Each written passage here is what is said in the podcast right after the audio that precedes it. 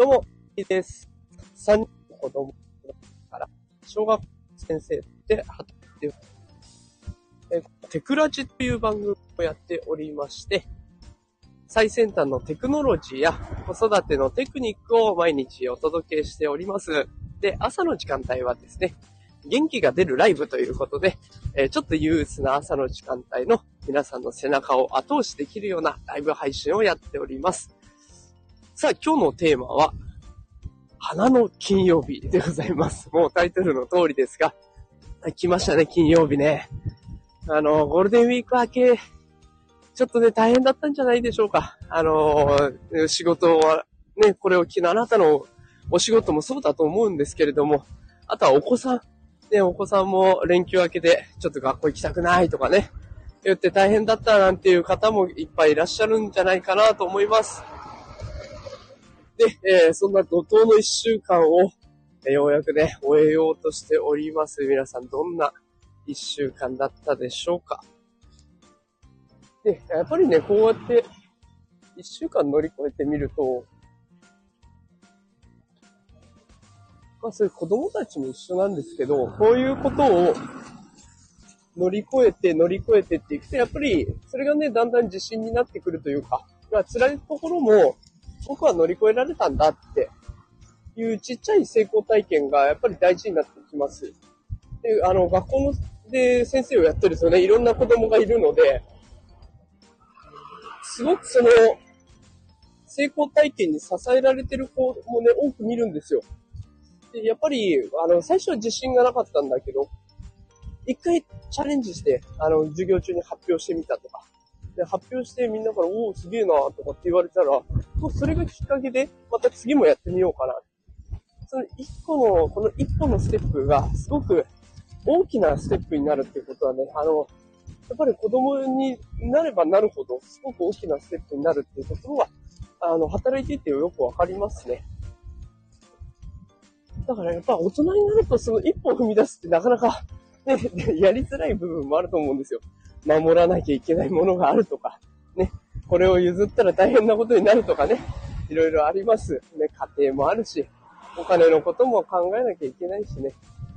あだけどやっぱりその中でもちっちゃな一歩を積み重ねていくことで、ゆくゆくね、将来的にはそれが大きな一歩になったんだなって見返した時にね、感じることができると思います。だからこの一週間、頑張りきったっていうのは、ゆくゆくはやっぱり大きな成長につながっていく大切な一歩になってるんじゃないかなと思います。で、えー、また、あれですね、週末になったら、子育て世代の方はきっと、週末もまた大変だなっていう方もいらっしゃるんじゃないでしょうか。ね、週末になると、今度は自分がね、子育てメインでやっていかないといけないわけですからね。でどんなことをして過ごそうかなとか、あ、でもちょっとあそこの仕事も気になるなとかね、いろいろ考えが、考えというか悩みが尽きないかなと思いますが、でそれでもやっぱりこうやってお子さんが大きくなってきてるのも、それもあなたのね、子育ての努力の賜物でありますので、ね、ぜひそういったところも自信を持ってやっていっていいんじゃないかなと思います。やっぱり子育てしてると、どうしてもね、あの完璧主義に陥ってしまいがちで、私自身もそうだったんですけど、いい親にでないといけないというか、いい親にならないとダメだな。あれもできて、これもできて、子供のために全部100%でやらないとダメだなって思ってしまいがちなんですけれども、ずっとそれをやっちゃうとね、やっぱりどこかで自分がパンクしちゃう。あの、風船で言えばもうパンパンに張り詰めてんのに、まだそこに空気を入れようとしちゃってるって、そんな状況になったらね、当然風船は割れてしまいます。で、我々もね、そんなに、あの、子供が生まれたからって、急に強くなれるわけでもないし、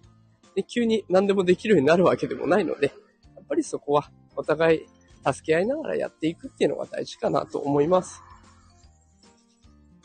で、あの、このね、日本で子育てをしてると、その、弱音を吐くとか、あと、失敗するとかっていうことがなんかね、なかなか認められない雰囲気があってやりづらいなと感じてる方もいらっしゃると思うんですけど、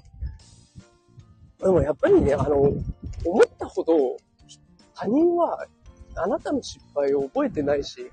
他人はあなたの失敗には興味がないなっていうことも感じてます。あの、これクラスの子供たちもそうなんですけど、子供になると結構その、いわゆる思春期には、人の目が気になってしょうがないっていうことが往々にしてあるんですよね。で、誰もあなたのことをそんなに見てないのに、あ、こんなこと言われたらどうしようとか、私はどう見られてるんだろうとかね。まあ、成長段階ではそういうのはあっていいんですけれども、過敏になっちゃうとそれはすごく逆効果になる。結果何もできないで終わるっていう子もいるんですよ。で、あの、他の子からすると、え、そんなこと気にしてたのとか、そんなこと考えてたんだ、みたいな、そのぐらいのレベルなんだけど、本人からしたら大事になっちゃう。で、これは大人でも当てはまって、もし失敗したらとか、子育てでちゃんとできてない自分はダメなんだとか、全然子供からしたら、あの、あなた自身が笑顔で言ってくれた方がよっぽど子育てにとってはいい影響があると思うので、もうね、全然、あの、完璧じゃなくても、まずはお子さんと笑顔で過ごすとか、で、お子さんと楽しく遊ぶとか、そういったところから、できることからやっていけばいいのかなと思います。だから私もちっちゃい頃、やっぱり、うちの父ちゃんとキャッチボールやったっていうのが、すごく思い出に残ってますね。普段はもうずっとしかめっ面でそんな遊ぼうっていうのもドキドキしちゃうような感じだったんですけど、でもそんな中でも、キャッチボールをしてくれたっていうだけで、がこう残ってるんで、やっぱりそういう楽しかった思い出は残りやすいですから、あの、ぜひね、楽しいこととか自分ができることをやってあげるといいのかなと思います。別に全然ね、完璧に